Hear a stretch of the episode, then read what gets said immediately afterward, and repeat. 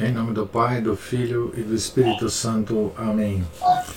Ave Maria, cheia de graça, o Senhor é convosco. Bendita sois vós entre as mulheres, e bendito é o fruto do vosso ventre, Jesus. Santa Maria, Mãe de Deus, rogai por nós, pecadores, agora e na hora de nossa morte. Amém. São Felipe Neri, rogai por nós. Nossa Senhora de Fátima, rogai por nós. Em nome do Pai, do Filho e do Espírito Santo. Amém. É, bom dia a todos. Nós estamos na página 183 da biografia de Paulo de Tarso, escrito pelo padre Joseph Rosner. Estamos acompanhando é, Paulo e Silas, é, no, no, início da, da segunda viagem é, de Paulo. Né? Vencida a cordilheira do Tauro, a profunda garganta abria-se num vale magnífico, para do outro lado ascender até a passagem do Bulgar Dag uma imensa montanha calcária. Um homem a cavalo precisava de quatro dias para percorrer esta estrada de montanha, com um comprimento de uns 120 quilômetros. Como as pontes, onde as havia, se encontravam muito arruinadas, os dois viajantes viram-se obrigados, por vezes, a atravessar a torrente a nado. Só raramente um posto de guardas romanos lhes oferecia abrigo contra os bandidos e contra as intempéries da noite. Paulo recordaria esses perigos ao escrever mais tarde. Abre aspas. Muitas vezes, em viagens, sofri perigos de rios, perigos de ladrões, perigos no deserto, mais ainda, trabalhos e fadigas, muitas vigílias, fome e sede, muitos jejuns, frio e nudez. Fecha aspas. 2 Coríntios capítulo 11, versículos 26, 27. Não temos qualquer indício de que tenha conhecido alguma vez a comodidade de um cavalo. Mesmo nesse caso, a descida do Tauro até a planície imensa e nua da Capadócia meridional, cercada de vulcões extintos, não devia constituir prazer algum. Passada a estação das chuvas, toda a região se convertia no imenso pântano, e sem a ajuda de um guia experiente, cavalo e cavaleiro podiam afogar-se miseravelmente na lama. Após uma marcha de sete dias, depois de atravessarem Sibistra e Heracleia, onde talvez encontrassem alguma comunidade cristã, os dois viajantes alcançaram finalmente a, a acolhedora Derbe, já tinham ido lá né, na primeira viagem. Todos queriam ver os dois missionários e ter notícias de Barnabé.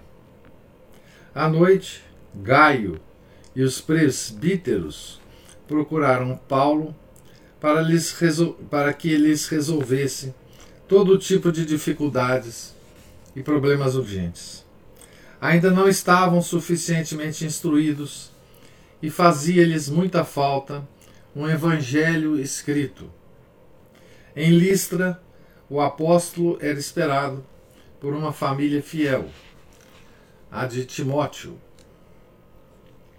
O rapaz, de anos atrás, convertera-se num homem em pleno vigor da juventude e da força, e o apóstolo alegrou-se ao constatar a sua mocidade impoluta, a sua piedade e prudência a sua mais bela esperança transformara-se em realidade. era igualmente amável pelos dons da natureza como pelos da graça. Há pessoas em cujos os olhos brilha a filiação divina, e Timóteo era uma delas. Pela primeira vez, Paulo sentiu o júbilo desse afeto espiritual e humano que, santificado pelo Filho de Deus, floresce continuamente na Igreja, graças ao amor comum por Jesus Cristo. Seguindo os passos do Mestre, também o apóstolo experimentava a necessidade de conquistar discípulos que fossem capazes de continuar a sua obra. Quando a morte lhe paralisasse o cérebro e o coração, confiou a Timóteo seus planos e expôs à mãe, à mãe deste, o seu desejo de que o filho fosse consagrado ao Senhor. Era também o que a família mais ambicionava, e assim ambas as partes se encontraram no mesmo desejo.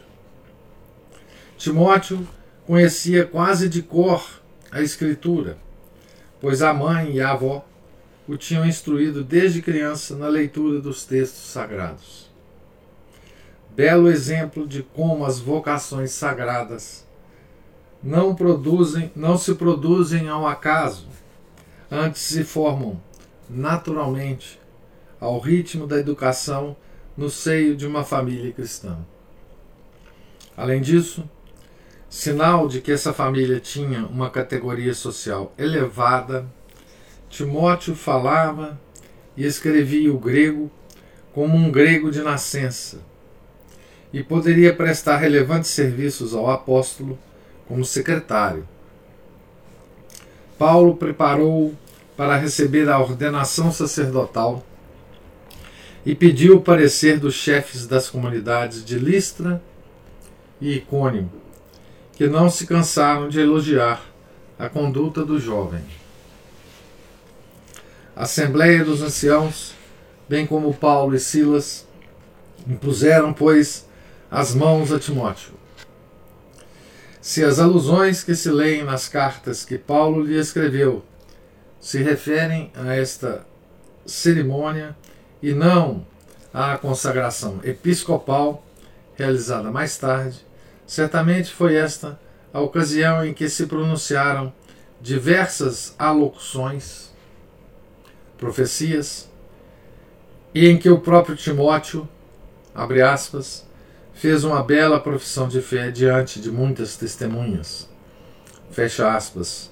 1 Timóteo 1, 18 capítulo 6, 12. 2 Timóteo, capítulo 2, versículo 2.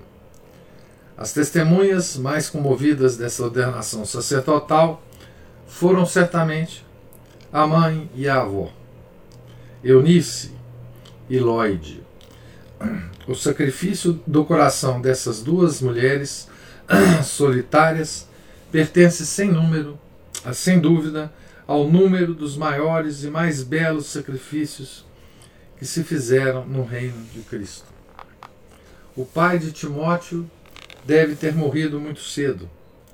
Por amor dele, a mãe renunciara a fazer circuncidar o filho, o que constituía uma grave dificuldade, dados os preconceitos de numerosos judeus e judeus cristãos. Segundo a lei, a criança devia seguir a religião da mãe. E o fato de Timóteo continuar incircunciso podia desencadear críticas, inimizades e perseguições contra a obra missionária. Paulo nunca teria podido levar Timóteo a uma sinagoga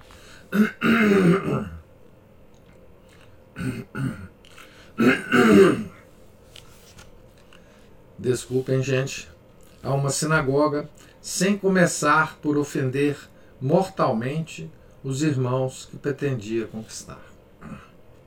Os espíritos críticos haviam de levantar um sem fim de objeções. Homem de decisões rápidas, o apóstolo quis prevenir essa resistência.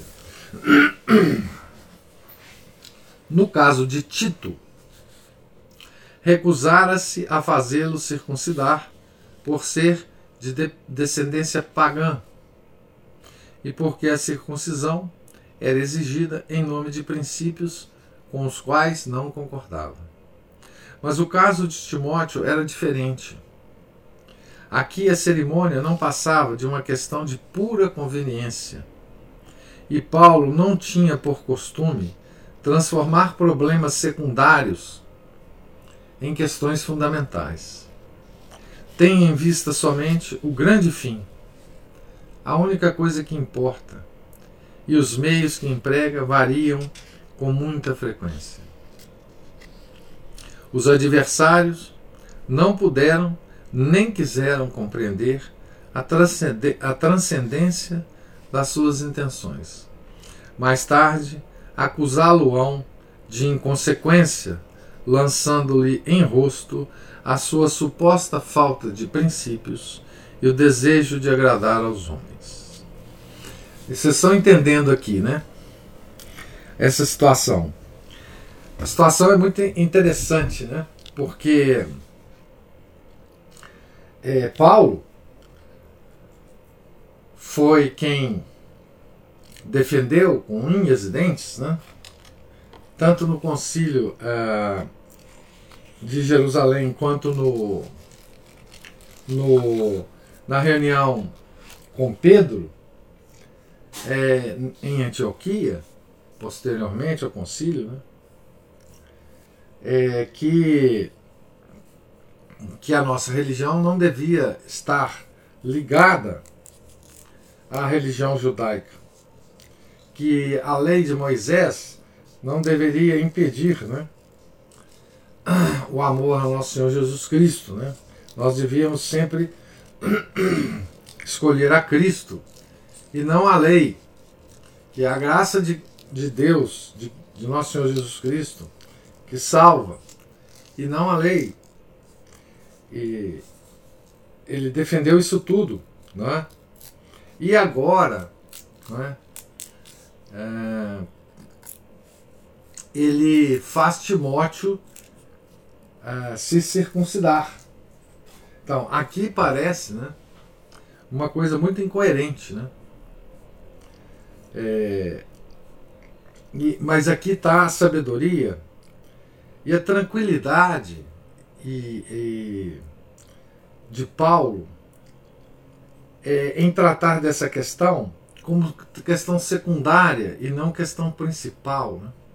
Ora, se o problema é a circuncisão, se esse problema vai é, ajudar né, a que Timóteo a, a, possa a, evangelizar facilmente, né?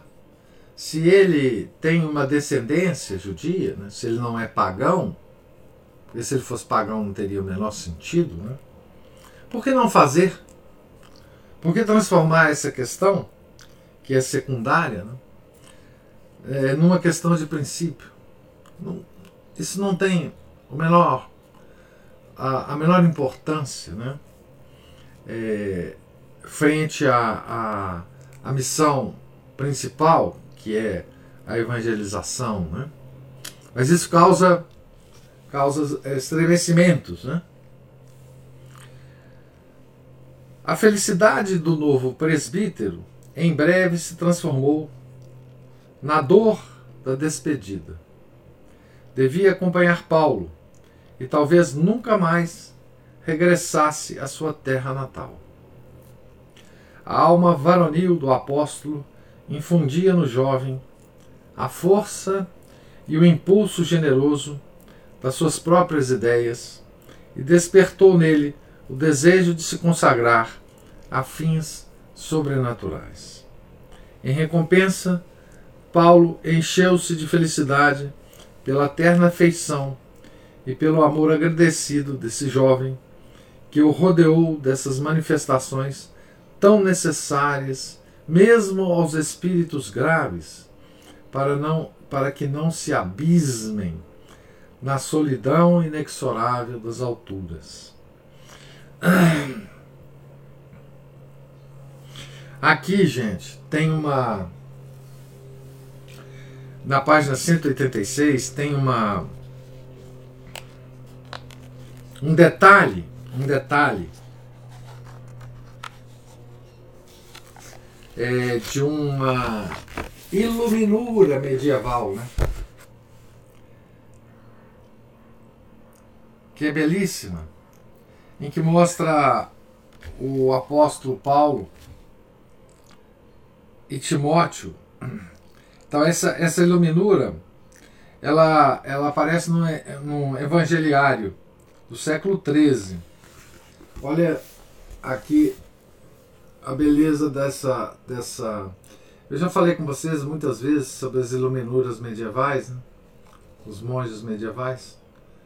Então aqui estão tá os dois, né? Paulo e, e Timóteo, é, juntos numa numa situação qualquer, né? Tá certo?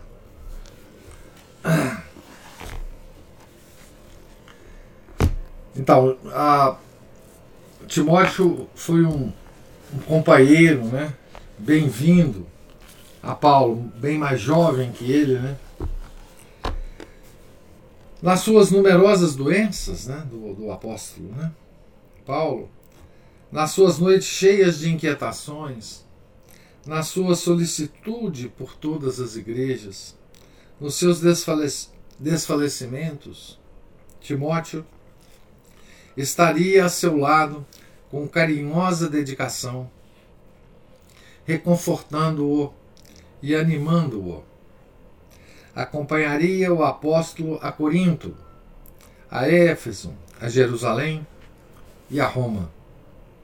Ele, que tão bem soube impregnar-se do espírito e do estilo do Mestre, foi para Paulo o mais excelente e infatigável secretário relembrando comovidamente estes inapreciáveis serviços, Paulo escreve do seu primeiro cativeiro em Roma. Abre aspas. Porque não tenho ninguém que esteja tão unido comigo em sentimentos como ele. Como um filho com seu pai serviu comigo o Evangelho. Filipenses capítulo 2, versículos 22, 20 a 22. Com orgulho paterno, chama-lhe amado filho na fé. 1 Timóteo capítulo 1, versículo 2. E continuarei a sempre a considerá-lo como seu filho amado. Aos olhos do Pai, o filho nunca envelhece é curioso observar também na história da Igreja uma espécie de alternância entre as gerações.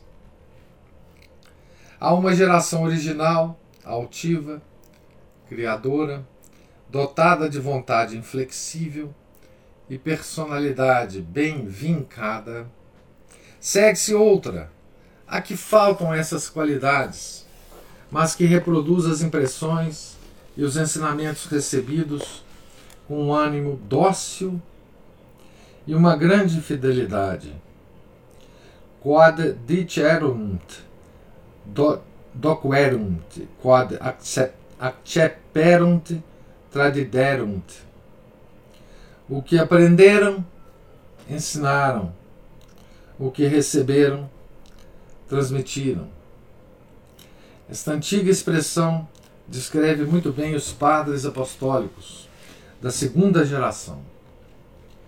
Mas essa falta de originalidade não deve ser considerado um defeito desses homens do século II, pois no plano da providência, a sua missão não era a de serem gênios criadores, mas apenas transmissores. Lucas, aqui nós vamos começar a falar sobre Lucas, né? O médico muito amado. A Aline pergunta pelo Silas, né? O Silas desapareceu aqui na história, né? Quando ela encontra Timóteo, né? É... Ali eu não sei o que foi feito do Silas, não, viu? Não sei se o, o Rosen, não lembro mais se o Rosen vai, vai resgatar a história do Silas aqui. Vamos ver. Né? Então, Lucas, o médico muito amado. Atos 16, capítulo 16, versículos 5 a 10. As igrejas da Galácia do Sul tinham sido novamente robustecidas e confirmadas. Para onde ir agora? Paulo desejava arar terra virgem. Estava ansioso por dirigir-se para o Ocidente, né? sempre o Ocidente. Tinha esse antigo projeto firmemente fixado na mente e provavelmente não conseguira cumpri-lo na primeira viagem devido à doença. Deveria seguir pelo vale do Lico e do Meandro em direção à costa da Jônia. Através da Pameia havia uma estrada romana que ia de Metrópolis a Éfeso. Mas o Espírito de Jesus não o permitiu. Essa é a expressão, entre aspas, do, dos atos. Né? O oriental, nas decisões importantes, deixava-se guiar por intuições, sinais, pressentimentos íntimos, inspirações divinas e vozes interiores. Muito mais do que hoje imaginamos. Vivia mergulhado numa atmosfera sobrenatural, sentindo-se dirigido por poderes superiores cuja vontade tentava interpretar por meio dos astros e dos sonhos. Essa feição do espírito oriental deu origem, no paganismo, a muitas superstições, mas tinha por fundamento um antiquíssimo e profundo conhecimento dos fenômenos do inconsciente. E a providência, e a providência divina, pode às vezes enlaçar-se com esse legítimo fundamento psíquico. Paulo e, os seus companheiros confiavam a Deus os seus planos missionários. Um dos aspectos mais impressionantes dos Atos dos Apóstolos é justamente a maneira como Paulo se abandona absolutamente à vontade divina durante as suas viagens, procurando reconhecê-la em certos fatos prenúncios, dificuldades no caminho, talvez até nos tremores de terra, nas vozes proféticas, durante os ofícios ou nos sonhos. Em Apameia, no, o caminho bifurcava-se, e aparentemente foi aqui que ouviu o primeiro veto do Espírito.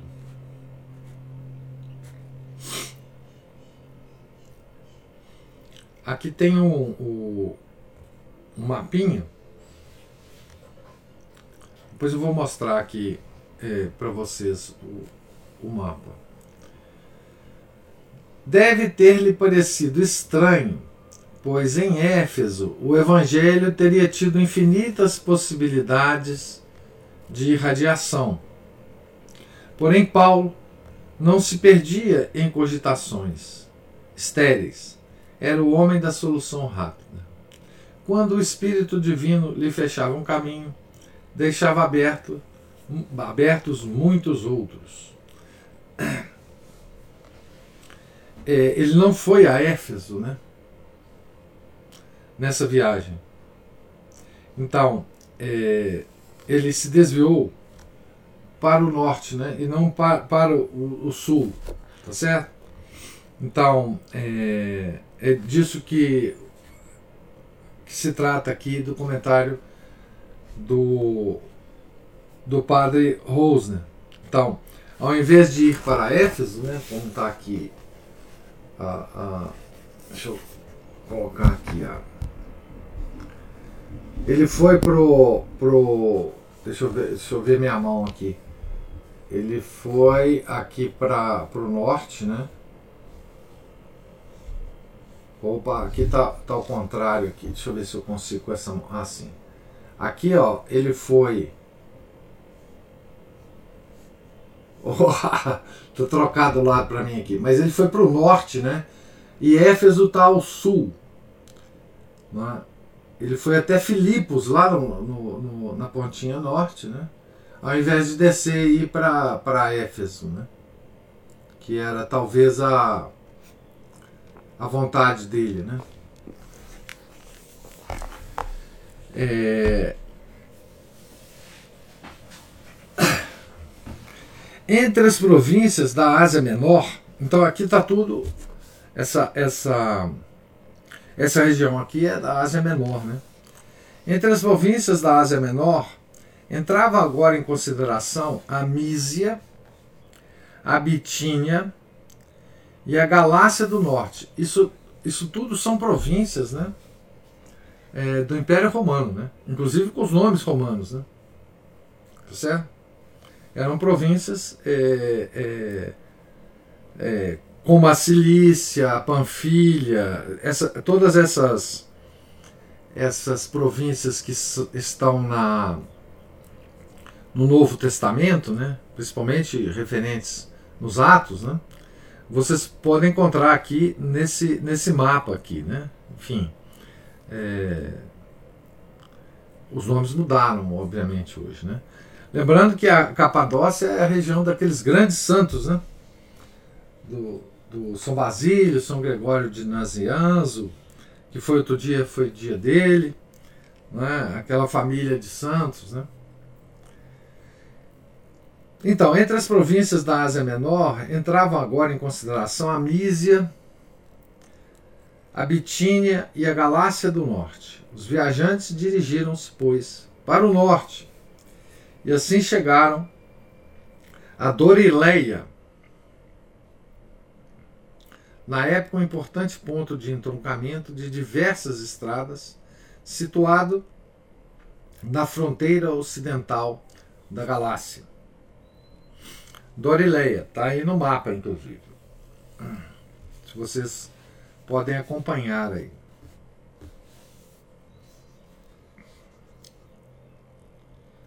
É, então, um importante é, ponto de entrocamento diversas estradas. Né? Paulo não se sentia atraído para o interior do país, mas para o mar. E por isso decidiu-se pela Bitínia, com seus ricos centros comerciais e cidades costeiras. Prusa, Niceia, Nicomédia e Calcedônia todas cidades muito importantes depois na história da igreja. Né? Niceia, inclusive, foi o, o, o, local da segunda, do segundo concílio ecumênico. Mas erguia-se diante deles, como um novo veto divino, o poderoso maciço montanhoso do Olimpo, a impedir-lhes a passagem, e tiveram que desistir do projeto. Então, é, de novo, eles não foram é, para Nicomédia, que está ao norte, né, nem Niceia, ao norte de Dorileia, né, nem Niceia, nem Heracleia, nem, enfim, nem Calcedônia, que eram cidades marítimas. Né. É, deve ter sido no outono do ano 49 que os caminhantes se encontraram cheios de perplexidade no limite entre as quatro províncias da Frígia, da Mísia, da Bitínia e da Galácia. Alguns exegetas afirmam que se dirigiam à Galácia do Norte, em direção a Pessinunte e a Ancira, e que Paulo ficou detido, retido lá pela doença. Todavia, Lucas o encarregado de escrever a história das missões, não se refere a qualquer fundação importante nessa região. E se se tivessem dirigido para lá, seria necessário contar com pelo menos um ano de permanência.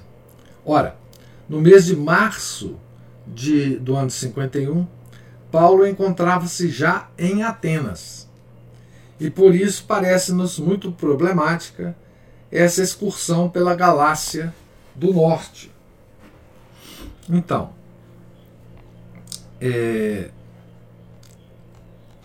pela, passando pela Niceia e tudo mais, né? Então, aqui tem uma, uma, um, um comentário, um asterisco, um comentário que eu vou ler sobre, sobre isso, né? sobre essa problemática da viagem. As referências feitas nos Atos, no, em Ato, no capítulo 16 dos Atos, né? É, versículo 6 e capítulo 18, versículo 23, a, abre aspas, Frígia e ao país da Galácia, fecha aspas, e ao, abre aspas, país da Galáxia e da Frígia, fecha aspas, são demasiado obscuras e lacônicas para que delas se possam deduzir, como fazem alguns autores, que Paulo tenha fundado igrejas no norte da Galácia às quais teria dirigido a Epístola aos Gálatas.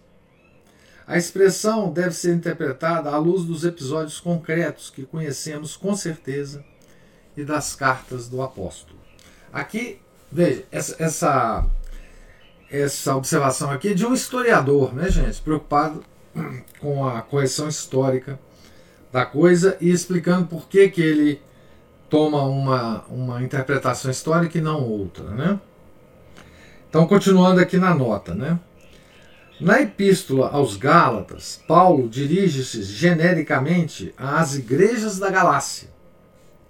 E no final da primeira Epístola aos Coríntios, capítulo 16, versículo 1, afirma que também nas igrejas da Galáxia, da, desculpa, da Galácia, ordenou a coleta de esmolas para Jerusalém Ora bem, sabemos que o apóstolo enviou cartas a todas as províncias eclesiásticas importantes que fundou. E assim não é razoável supor que tenha omitido intencionalmente as igrejas da Galácia do Sul, território da sua primeira viagem de missão, cujos interesses defendeu tão apaixonadamente no Concílio dos Apóstolos. Além disso, é pouco provável que os falsos apóstolos judeus tivessem deixado de semear cisânia em Antioquia de Pisídia, Icônio, Listra e Derbe, mais próximas e de acesso mais fácil para fazê-lo na distante Galácia do Norte. Mais ainda, as hipotéticas igrejas do norte encontram-se, quer nos Atos, quer nas Epístolas, completamente mergulhadas na penumbra, pois não se menciona o nome de uma única cidade ou pessoa que o apóstolo tivesse evangelizado. Seja como for, se por acaso Paulo se dirigiu para Ansira, está no mapa aí uma suposta rota que ele teria feito, tá certo? No mapa da página 188 tá, tá colocada essa suposta rota. Então, se seja como for, se por acaso Paulo se dirigiu para Ancira e o norte da Galácia, teve a ocasião de conhecer um povo extremamente interessante. Os Gálatas, propriamente ditos, descendiam de uma tribo céltica gala ou gaulesa na língua grega, que por volta de 280 a.C. emigrara da região de Toulouse para o Danúbio e depois para a Ásia Menor, atravessando os Balcãs e a Grécia. No trajeto, esses guerreiros tinham ameaçado gravemente a cidade de Delfos, e saqueado a seu bel prazer as localidades pelas quais iam passando, até serem rechaçados diante de Pérgamo, em 240 a.C., por Atala I, que mandou erigir um movimento na Acrópole de Atenas em comemoração da vitória. Instalaram-se definitivamente nas margens do rio Alis, onde fundaram Pessinunte, a cidade, né? Ansira, atual Ankara, e Távio. O seu último rei, Amintas, aliado aos romanos, anexou aos seus domínios a pequena Armênia, a Pisídia, a Licaônia e a Exáurica. A Exáuria, que constituíam a Galácia do Sul dos tempos de Paulo. Na época de São Jerônimo, essa gente rude, mas de coração nobre, ainda falava o dialeto céltico da sua antiga pátria, a par da língua grega. Certamente conservava também as características que Júlio César atribuía aos gauleses em geral, ansiosos por saber, repletos de curiosidade, de espírito desperto e muito amável, mas também vaidosos, amigo dos espetáculos públicos, fanfarrões e de uma sensibilidade extremamente viva. Como guerreiros, eram praticamente invencíveis na primeira arremetida, mas, mas faltava-lhes a capacidade de resistência. Ainda hoje encontramos características semelhantes no povo irlandês em cujas veias corre quase puro o sangue céltico.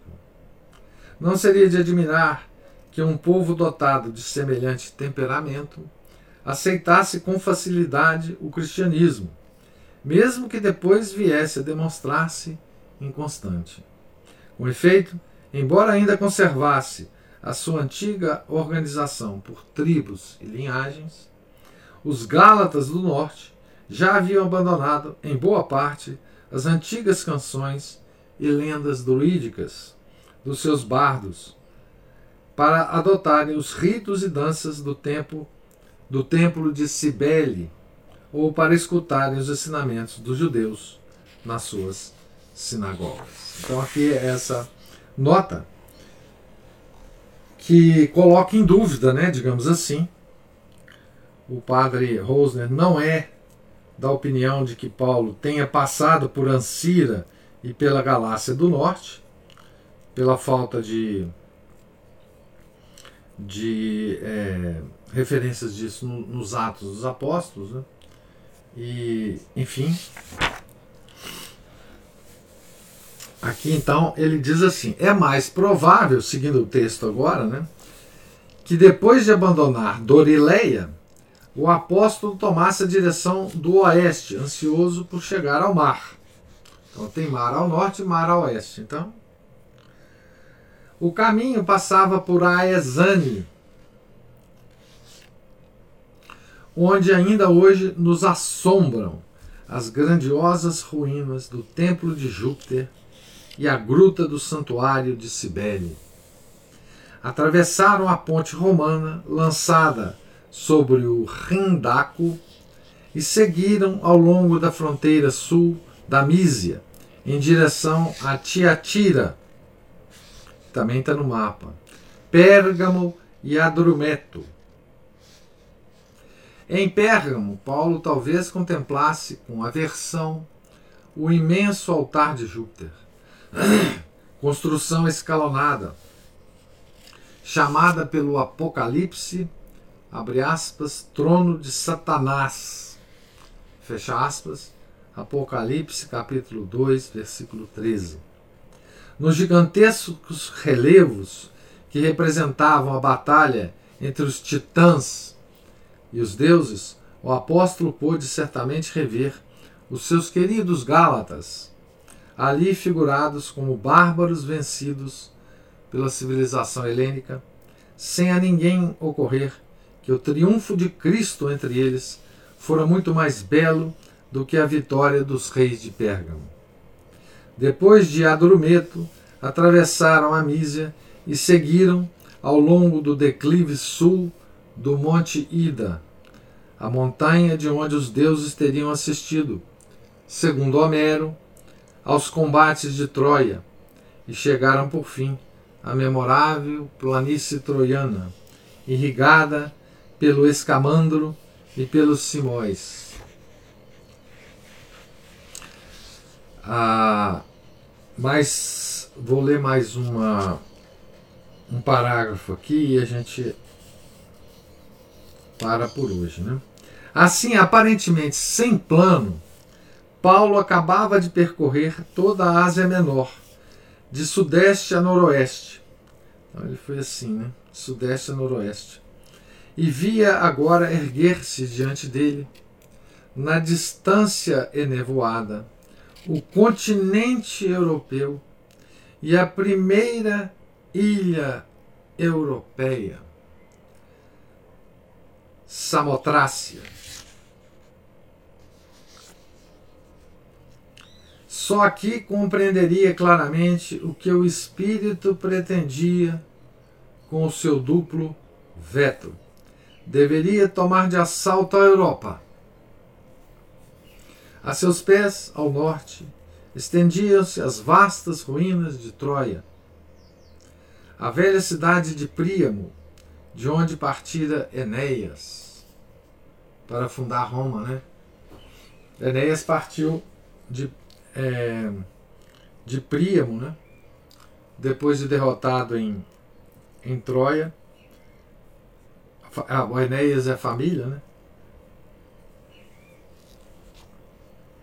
de onde partir Enéas, transportando as costas o velho pai, para desembarcar após uma longa peregrinação em terras de Itália e ali fundar a cidade de Roma. O poeta Virgílio fez de Enéas o pai da casa imperial de Augusto, para envolver a dinastia deste na auréola de gloriosas tradições. O Virgílio conta essa história, né? num poema clássico, famoso, o mundo inteiro já leu, etc, etc. Né? É, Vigílio é o poeta é, com o qual a Dante né, tem tanta ressonância. Né? Ah, Virgílio foi o, digamos assim, o poeta que, que Dante admirava. Né? Ele tentou é, ser virgiliano né? na, na Divina Comédia. Né? Ele toma Virgílio como, como guia né? No, desse, desse poema. Né? Essa, a, essas ruínas tinham, pois, algo de sagrado para os romanos né? que as haviam adornado com templos. Aliás, já Alexandre Magno, cheio de veneração pelo seu herói Aquiles, desembarcara ali e, revestido de armadura completa, ofereceram um sacrifício aos guerreiros de Troia. As ruínas de Troia, né? Que ele está falando aqui. Nesse mesmo ponto, em frente à ilha de Tenedos, Tenedos, os seus generais tinham construído o belo porto de Alexandria de Troade. Conta-se que César acalentou por um momento o sonho romântico de transferir a sede de seu governo para esses lugares a que se ligavam as mais sagradas recordações da sua casa e Augusto fez da cidade uma colônia italiana de veteranos. Aqui Roma e Atenas davam-se as mãos. Ainda hoje poderosas ruínas, aquedutos, arcarias, arquitraves, colunas de granito, pedras entalhadas, restos do estádio e do teatro testemunham o poder mundial de Roma. Então aqui nós vamos deixar, né, nesse ponto aqui, Paulo contemplando né, a Europa, né, já com os olhos na Europa. Né, aqui já na segunda viagem, né, na primeira viagem ele, ele não vai nem próximo disso, né, mas já na segunda viagem ele, ele já contempla né, a, o solo europeu, né? que, que será seu, seu destino, né? ele vai morrer, né? é, na Europa, né? em Roma. E isso era também o destino que Deus é, reservou para ele, né? A, a, construção dessa civilização é, baseada na cruz de nosso Senhor Jesus Cristo, né? Então eu paro aqui na página 191, no último parágrafo da página, é, e deixo aqui Paulo até amanhã, né, contemplando o solo europeu e sonhando com o apostolado nesse solo, né? Tá certo? É, então eu pergunto é, a você se há alguma observação a fazer nessa leitura de hoje. Alguma pergunta?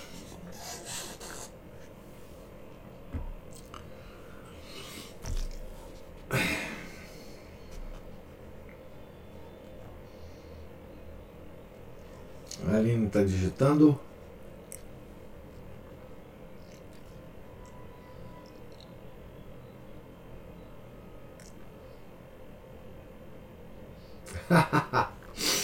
é, deu vontade de viajar, né? Deu vontade de viajar com o padre Rosa, né? Ou com alguma. Ou com algum guia, né? É, conhecedor da, da região, né? É, viajar com Virgílio, quem sabe? Com o poeta, né? Virgílio, com Enéas. Dá para fazer isso através da literatura, Aline. Né? Enéadas, de Virgílio, poema. É, dá dá para viajar, inclusive, assim, fazer um curso de latim para ler Virgílio em latim, né? E fazer essa viagem. É, é a forma de viajar mais, porque, enfim, com, com Enéas você vai viajar, né? Por um mundo que não existe mais, né? Não tem jeito de viajar mais por esse mundo, né? E, e na literatura, né? O que está registrado na literatura é o mundo que tinha na época do poeta, né? É, então, é como a, a, é, essa viagem que nós estamos fazendo com Paulo, né? As descrições aqui é óbvio que são já com características do, do tempo presente, né? Mas tem muita descrição que o padre Rosen usa, é, tanto dos, da, da, das escrituras quanto também do, dos historiadores, né? enfim. É, essa, essa é a, a, grande, a grande, o grande fascínio da literatura, né? É que você tem o um registro e pode e pode viajar né, com, com, com o poeta né, na época dele. Né? Assim como os Lusíadas também, né? Enfim. Então, gente, Deus lhes pague a presença. Professor, só uma coisa. Ah, pode falar, pode falar. Nessa época que Paulo está com uma idade assim de ao redor dos 50 anos, não é isso? É provável. Por aí. Porque ele é mais ou menos da idade de Nosso Senhor, né? De Cristo, né? É, exatamente. E aí eu fico pensando em enfrentar isso tudo com essa idade, né? Que vigor, né? Que ele tinha, né? Pois é. Por isso que ele tinha que ser acompanhado por jovens também, né? Porque senão não ia aguentar, né? E ele era um homem doente, né? Ele tinha doença aqui, enfim. Ninguém sabe exatamente qual é, mas ele era doente, né? Então, mas a força interior desse cara era impressionante, né? Não tinha, é, enfim. Tem um filme interessante do, do, sobre o Paulo, moderno, né? Que ele Lucas, né? Em, em Roma. Outro dia, há uns seis meses atrás, eu assisti é, esse filme. Mas eu não sei agora o. É bonito o filme.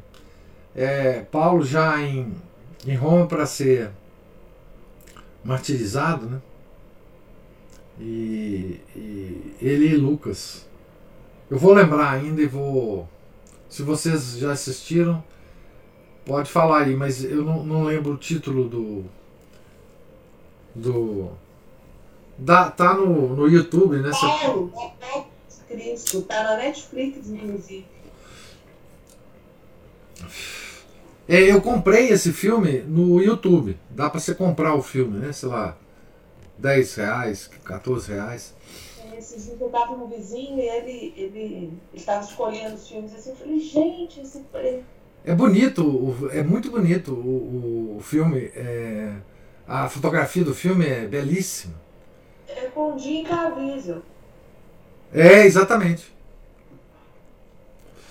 Exatamente. Então, assim. É bonito esse filme. É bom a gente, né? Enfim. É, assistir pelo menos alguma coisa, né? Enquanto a gente está lendo, né? Para nos. É, a nossa imaginação. Esse, esse ator é sensacional. Pois é, é, pois é. Eu gostei muito do filme, assim, a. A, a fotografia do filme é belíssima. Belíssima. Linda, é, linda.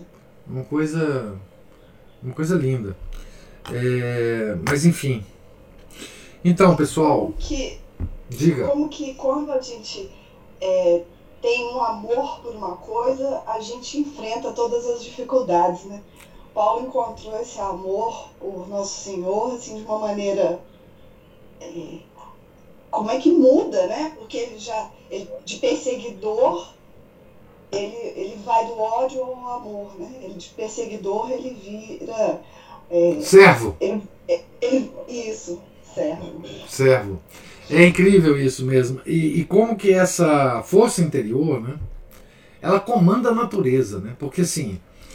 É, é, como você disse, né, Paulo já não era jovem, né, já tinha 50 anos e, e, e, era um homem doente, né, não era um homem saudável, não era um atleta, né?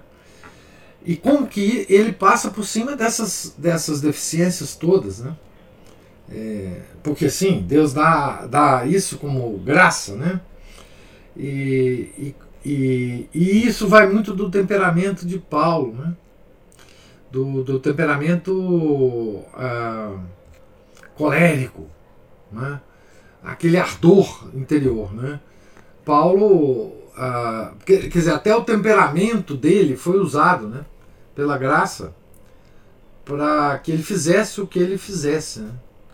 E escrevesse o que ele escrevesse, o que ele escreveu. Né? É, deixar a obra que ele deixou. Né? É, é, para nós, né? Enfim, lermos e, e, e, todo esse ardor dele passa é, nos escritos dele, né? Assim, é, até às vezes os escritos são, são coisas meio atropeladas, né? Por causa dessa, dessa ânsia de escrever, né? De, de, de... porque imagina, ele escrevia essas cartas, né? É, à, à noite, né? Quando, quando ele não estava fazendo apostolado, né? É, nas madrugadas, enfim. Ah, imagina as condições com que ele contava para escrever isso, né? Ah, ah, os instrumentos de escrita da época, os, os papéis, os, as coisas, né? Imagina a dificuldade de tudo isso, né? É, imagina que, que ele nessas viagens, ele não carregava cadernos, né? É, caneta Bic para escrever, né? Tá certo? Então, assim, é, tudo isso, né? É, incluindo o apostolado, ele fez, né? Então é um. É, é o, é o trabalho. Quando a gente vê o trabalho de uma vida, né? É uma coisa impressionante. Talvez nem ele próprio consiga explicar, ou conseguisse explicar o que, que ele fez, né? É, porque enquanto estava fazendo, ele estava fazendo. Depois ele olha para trás e fala, como que eu fiz isso? Né? É, com, com as minhas limitações, etc, etc. Né? Mas fez. Né? E é assim com a gente também. Né? Pois é, acho que é importante a gente ter isso em mente, de que quanto mais a gente conhecer a Deus, buscar conhecê-lo através de, das nossas orações, dos sacramentos, do estudo, mais o amor vai aumentar, mais a gente vai se mover em direção a Ele. Mas o amor vai aumentar. Tem uma palavrinha que é muito boa, que eu já usei aqui, né? Mas o nosso fervor vai aumentar. Né? Essa, essa coisa é, é esse, esse calor interior, né? Porque assim, é o fervor que nos nos, nos guia, né? Assim, essa força de fazer o trabalho que Deus quer da gente na hora que Ele quer, do jeito que Ele quer. Né? E o fervor é o que nos, nos, nos leva a fazer isso. Né? É, então, assim, é, por isso, né, o, o, São Luís Maria Grignon de Montfort nos sugere né, pedir no, no mistério da, da gloriosa ressurreição do Nosso Senhor, né? como, como graça, né? o amor a Deus e o fervor no trabalho de Deus. Né? Então, esse fervor que é a base, é, que é o fundamento de todo apostolado. Né? Então, essa, esse calor interno, né? essa, uma espécie de inquietação, né? essa, esse, esse espírito de, de fazer alguma coisa. Né? Então, assim, é, esse fervor. Tem um. Recentemente, eu vi um. Eu até acho que eu compartilhei com vocês um, uma homilia do padre Pascotto, lá do IBP de Brasília, sobre, sobre esse tema, fervor. Não sei se foi do padre Pascotto agora, não estou me lembrando né, desse fervor que vem do amor, né, justamente, que vem das práticas né, de piedade, que vem da oração. Né, é, isso mesmo, o fervor de Paulo. Né. E esse fervor que nos faz contrariar a nossa tendência ao, ao comodismo, né? Contrariar a nossa natureza. É, natureza. contrariar nossas vontades, essa, essa vontade que é, essa tendência né, do, ao comodismo. Tendência ao do pecado original. É. É, sim, é o fervor que, que nos faz sair desse torpor da natureza, né? Esse torpor da, da preguiça. Da preguiça. É, nossa Senhora, meu Deus. E a gente olha pra gente e fala assim, nossa, quanta gente é preguiçoso, meu Deus do céu. Né? Imagina é, que Paulo também devia achar isso dele, né? Ele devia lutar muito contra isso, né?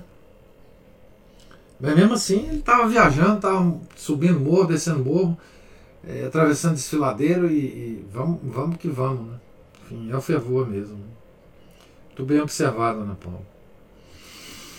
Então, gente, hoje é uma dupla festa na igreja, né? ascensão do nosso Senhor Jesus Cristo aos céus, e há 104 anos da primeira aparição né, de Nossa Senhora de Fátima, os pastorzinhos. Né, e como eu lembrei hoje é, lá no nosso grupo, né, na, na, Associação Cultural São Felipe Neri faz hoje quatro aninhos de idade, né? Então vamos rezar por ela, pelo apostolado dela porque se Deus estiver agradando do trabalho, que Ele faça o trabalho continuar. Né?